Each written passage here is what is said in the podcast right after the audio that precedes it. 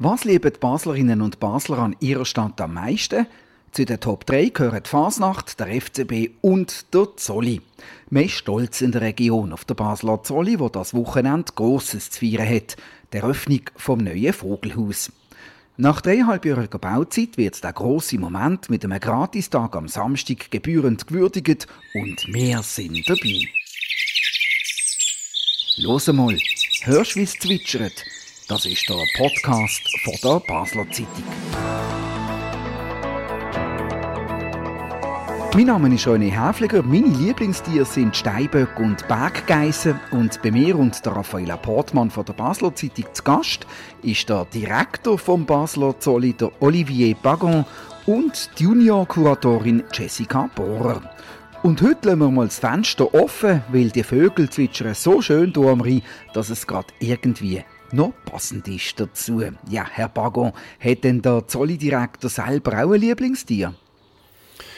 Äh, nein, habe ich nicht. Ich habe ja eine lange Geschichte im Zolli und bin äh, in meiner Zeit als Zolli-Tierarzt äh, für alle Tiere äh, zuständig gewesen, was Gesundheit anbelangt. Und da habe ich mich sehr schnell abgewöhnt, ein Lieblingstier zu haben, weil alle haben den Einsatz vom Tierarzt verdient, wenn es so weit soll kommen.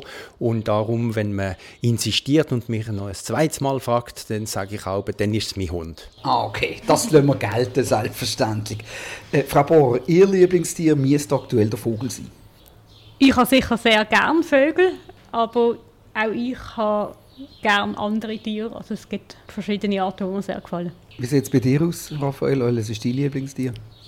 Ich habe mega gerne Füchse. Finde ich tolle Tiere. Das ist so die perfekte Mischung zwischen Katz und Hund, finde ich.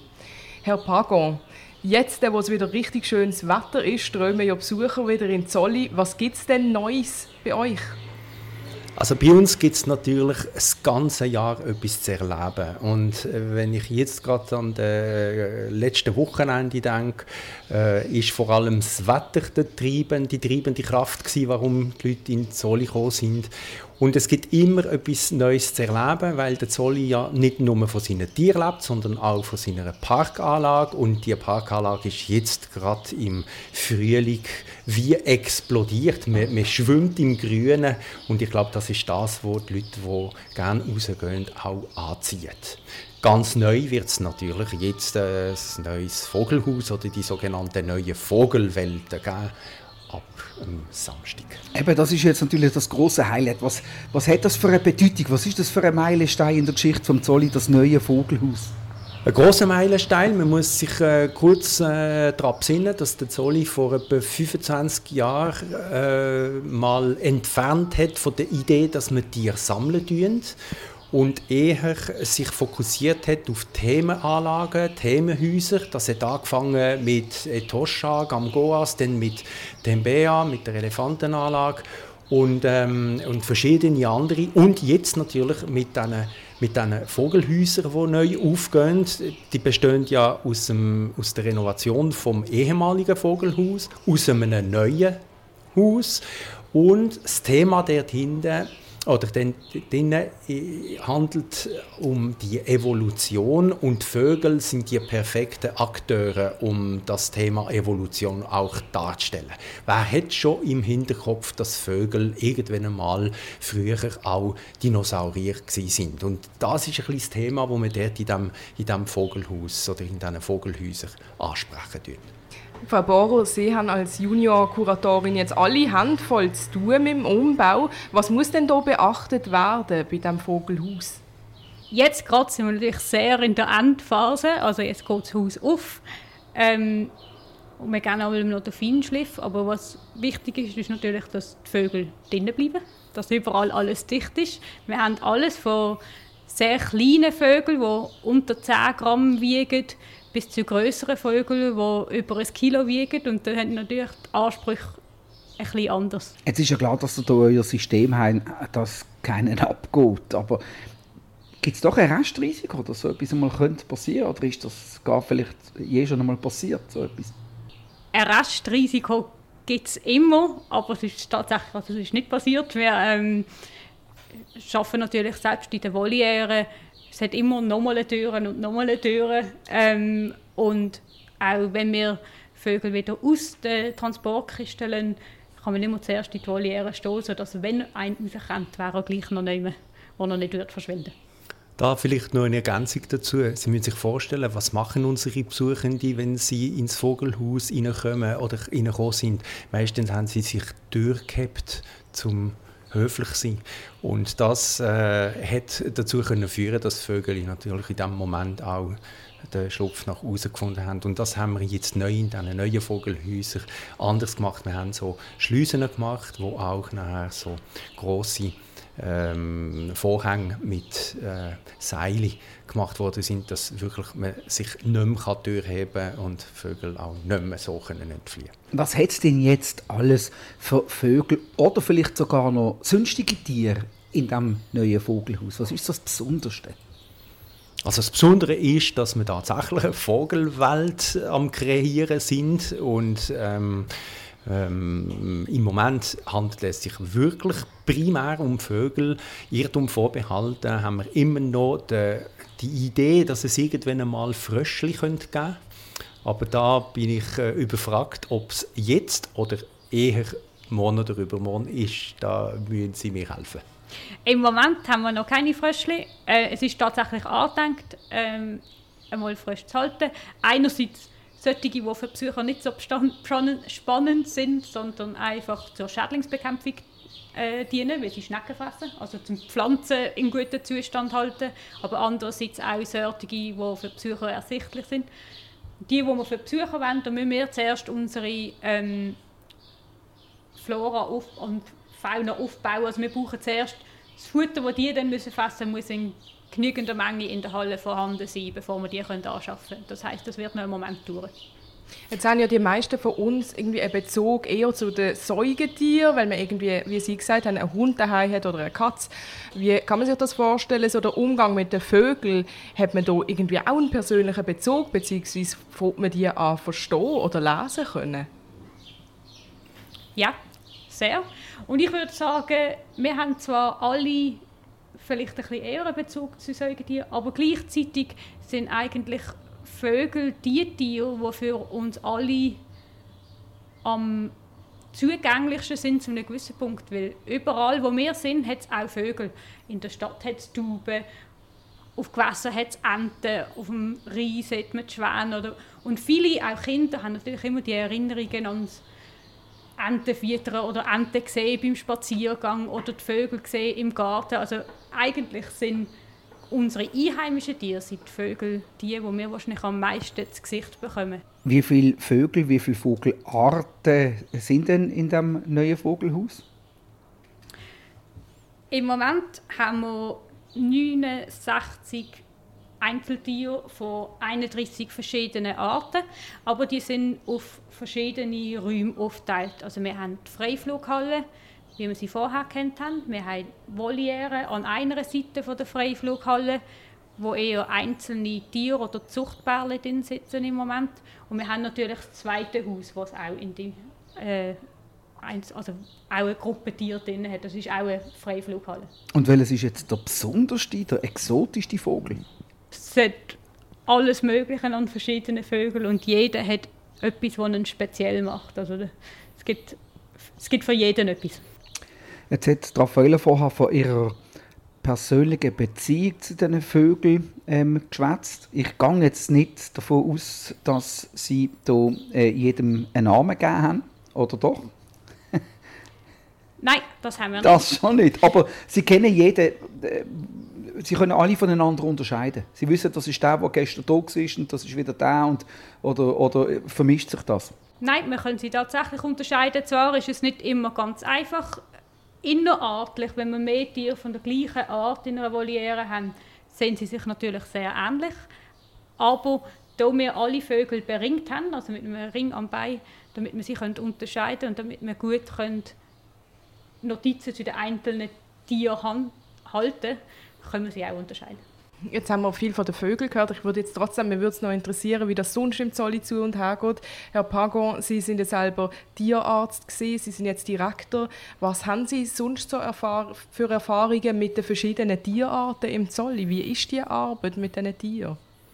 Also als Tierarzt muss man äh, ganz klar sagen, dass die Hauptaufgabe vor allem darin besteht, dass man den gesunden Tierbestand, den wir haben, gesund behalten tut. Wir sind kein Tierspital, wir sind der Zolli und die Tiere sind grundsätzlich gesund und die äh, Hauptarbeit vom, vom, äh, vom Tierarzt ist zu schauen, dass die Menüpläne stimmen, dass die Impfpläne stimmen, dass man, dass man das im Griff hat, also dass alle äh, Haltungsgrundlagen gut sind wenn ab und zu etwas passiert, dann muss man eingreifen, ist ganz klar. Und da gibt es äh, immense Paletten, wo man, mit was man eingreifen tut. Und ich sage immer, Tierärzte in einem zoologischen Garten sind Generalisten, also müssen im Prinzip von der Seegurke bis zum Elefant irgendetwas können beurteilen und machen, wenn man muss etwas machen muss. Die einzige Spezialität, die man ein bisschen hat, ist die Anästhesiologie. Das heißt, man muss, wenn man ein Tier muss in die Hand nehmen muss, man können fixieren und bei größeren Tieren, vor allem Säugetieren, heisst es äh, natürlich äh, Narkose können applizieren. Und da muss man ein bisschen Blasrohr beherrschen und die Narkotika beherrschen. Und das ist das, was vielleicht die Spezialität von einem Tierarzt ist. Wir arbeiten sehr intensiv zusammen mit anderen äh, Fachspezialisten. Wenn zum Beispiel äh, Schimpans sich äh, irgendwie Verletzung zugezogen hat an der Hand oder von einem Kollegen gebissen worden ist oder was, dann kommt sehr schnell mal auch ein Handchirurg aus dem, aus dem Spital schauen und dann äh, wird natürlich auch der Handchirurg, dass der Schimpanse wirklich schlaft, wenn er ihn untersuchen tut. Darum muss der Tierarzt dafür sorgen, dass die Anästhesie sitzt. Das vielleicht zu dem, wenn wir ein bisschen wegkommen von den, von den Vögeln. Auch bei den Vögeln, wir haben es vorher bei den Jazzbohrer gehört, oder? gibt es so Tricks, wie man sie fangen tut, eben mit, mit Fangkäfigen, wo Futter drin ist, wo man das Türchen schließen nachher. Also heutzutage ist es so, dass extrem viel sehr sanft passieren tut. Entweder dank der Tricks, die man gelernt hat, oder dank ganz guten ähm, äh, Medikamente oder Anästhetika, die man kann anwenden kann, dass, dass die dann ruhig gestellt werden für diese Aktionen. Mhm. Also Ihnen liegt es am Herz, dass es diesen Tieren möglichst gut geht, dass sie gesund sind, dass sie artgerecht leben. Gibt es denn auch Tiere, wo Sie würden sagen, als Zolli-Direktor, die kann man im Zolli nicht halten? Das ist ähm, äh, gut formuliert. Äh, ich bin der Überzeugung, dass man grundsätzlich per Gesetz einmal alle Tiere halten können, aber die Fachexperten müssen wissen, wo die Grenzen sind. Also ein Blauwal in einem Zoo wird vermutlich schwierig sein, nicht weil man keinen Blauwal halten kann, sondern weil man die Platzverhältnisse schlichtweg nicht, nicht ankriegt. Oder?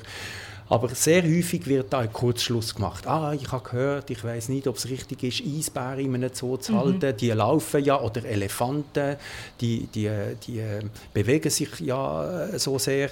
Und da bin ich der Überzeugung, dass wenn die Grundbedürfnisse von diesen Tieren respektiert werden, dass wir die Tiere auch können halten und zwar gut halten. Ein Paradebeispiel, wenn wir schon bei den Großsäugern sind, beim Elefant haben wir nicht aus nicht raus, die Anlage Tembea, wo in Kiswahili heißt mobil sein, wandern, genannt, sondern wir haben das wir haben das bewusst gemacht, weil wir gesagt haben, wenn man in einer Stadt so Elefanten halten tut, müsste man vielleicht auch vermitteln, was das Leben von einem Elefant ist. Und das Leben von einem Elefant besteht tatsächlich haupt, also hauptsächlich in der Futtersuche und Ressourcensuche und das macht man indem, dass man sich bewegt und dass man wandern tut.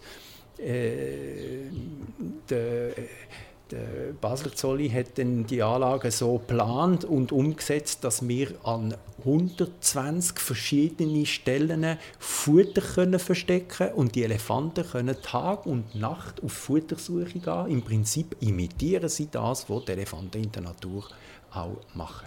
Lustigerweise, und das kann ich jetzt wieder als Tierarzt sagen, ist, dass tatsächlich wir sozusagen nie mehr mit Koliken zu tun hat bei Elefanten, also Bauchweh, wo man früher eher kennt hat, wo sie noch äh, zu Abend angekettet worden sind für die zwölf Stunden während der Nacht und erst am anderen Morgen wieder freigelassen worden sind.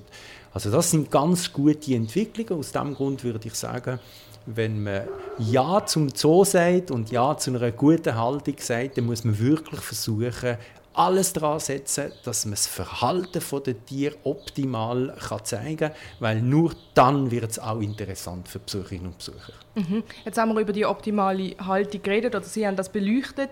Was würden Sie sagen, ist sonst das ganz Wichtige, was der Zolli bietet oder leistet? Also ich glaube, ganz einleitend hat äh, Jessica Bohrer gesagt, dass sie äh, äh, im Kinderzolli äh, mal äh, geschafft hat. Und ich glaube, das ist eines vom Wichtigsten, was wir da im urbanen Kontext können bieten den Kindern ein Ort, wo sie nicht Tier können sondern können mit dem Tier schaffen und lernen, Verantwortung zu übernehmen. Was heißt das, ein Tier zu halten? Und das ist schon mal in diesem Kinderzolli im, im, im, in Basel etwas ganz, ganz Wichtiges.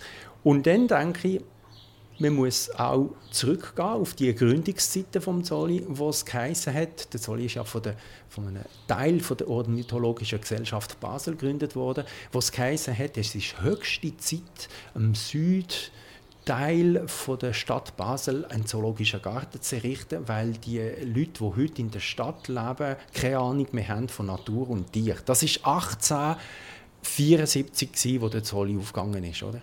Und heutzutage denke ich, ist das große Plus, das der Zolli hat, wirklich in dem, dass er mitten in der Stadt ist, tut er ganz viele Leute sensibilisieren für eine gute Tierhaltung und vor allem auch für Tier und Natur.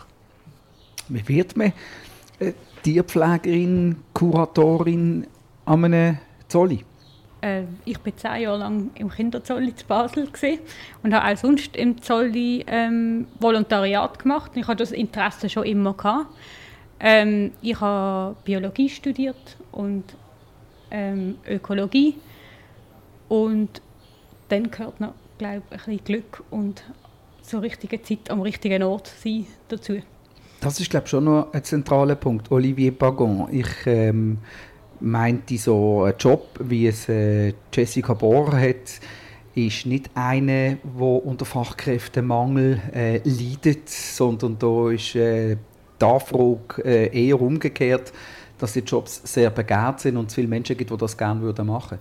Das ist definitiv so und äh, ich sage immer, eigentlich ist es so, dass man wenn man so eine, so eine Stelle kriegt, ist das ein Sechser im Lotto, ob Kuratorin, Tierärztin oder Direktor, das ist äh, ganz toll. Und wenn Sie jetzt die Tierpflegerin oder die Tierpfleger würden fragen, würde sie genau gleich antworten. Ich glaube, das ist äh, etwas sehr Begehrtes und äh, auf jeden Fall haben wir in den letzten Jahrzehnten nie Probleme gehabt, um Leute zu rekrutieren, abgesehen jetzt nach der Covid-Zeit in der Gastronomie.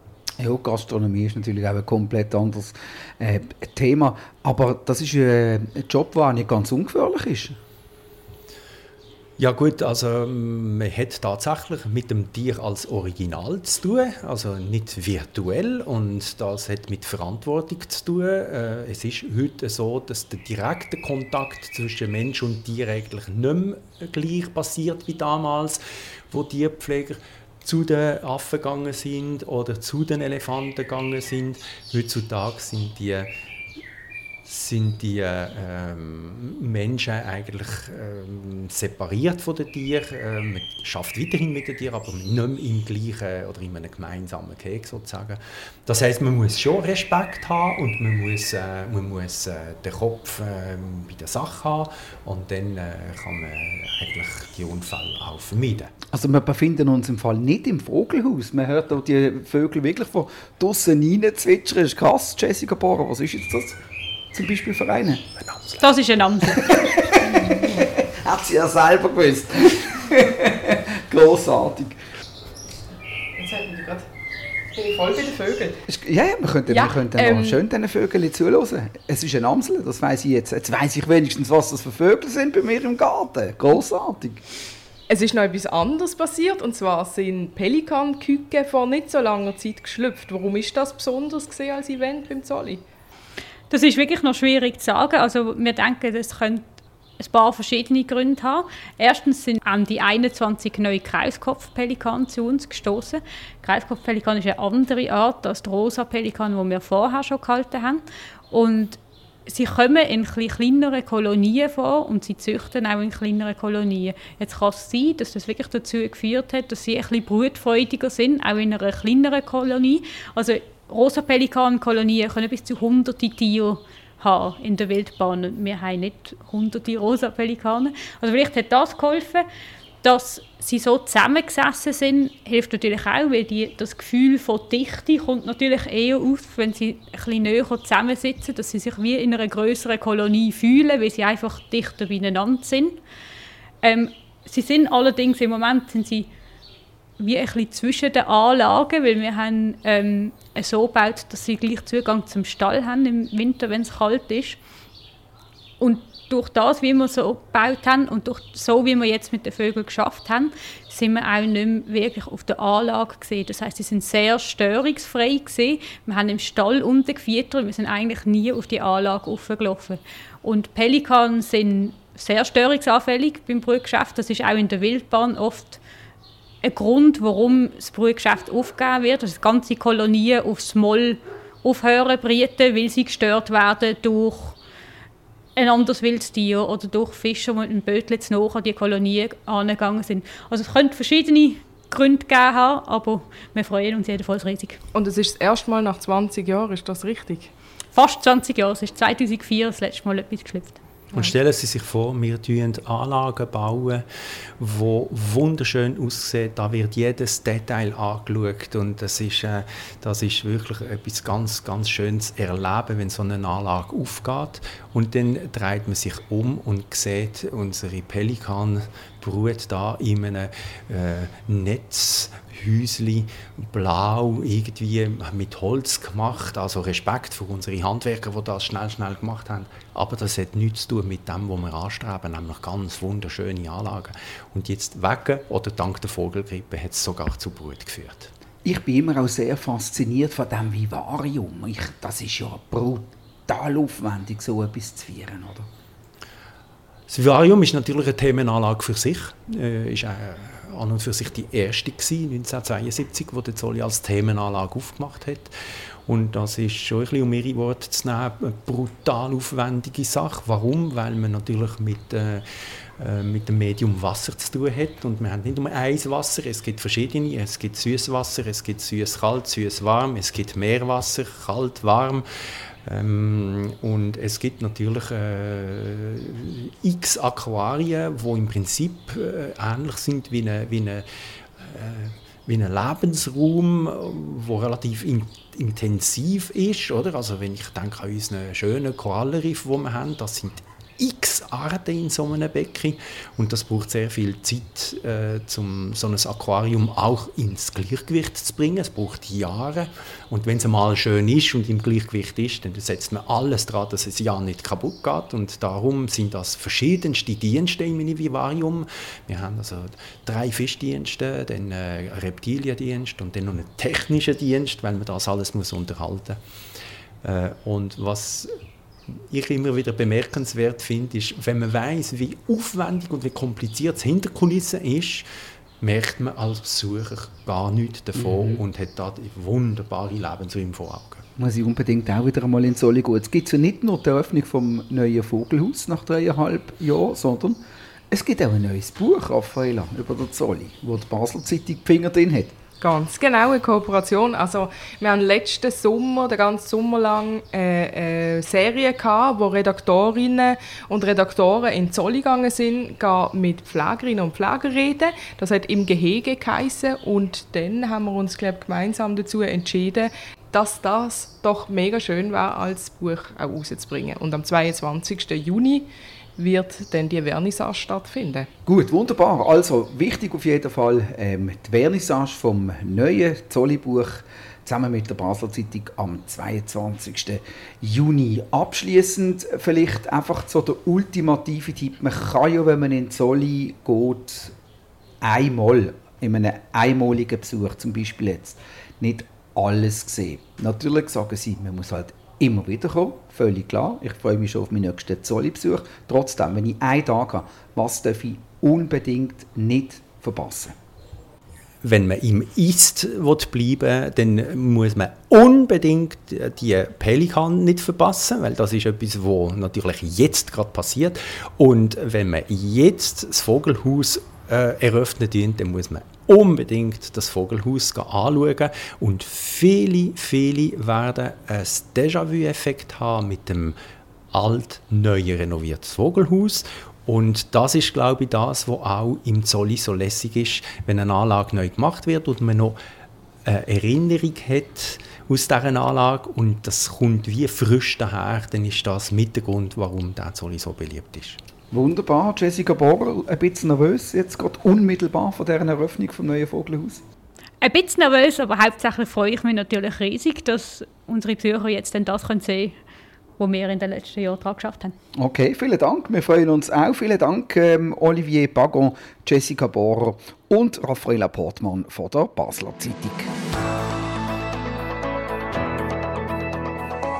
Das war «Los einmal», der Podcast von der Basler Zeitung. Jeden zweiten Freitag neu auf batz.ch und überall, wo es Podcasts gibt. Uns hat es gefreut, dass ihr dabei gewesen. Kritik, Lob, Anregungen oder Fragen zu «Los einmal» via E-Mail an podcast.batz.ch. Wir freuen uns auf übernächste Woche. Bis dann allerseits viel Freude und eine gute Zeit und viel Spaß bei Ihrem Besuch im Zoll.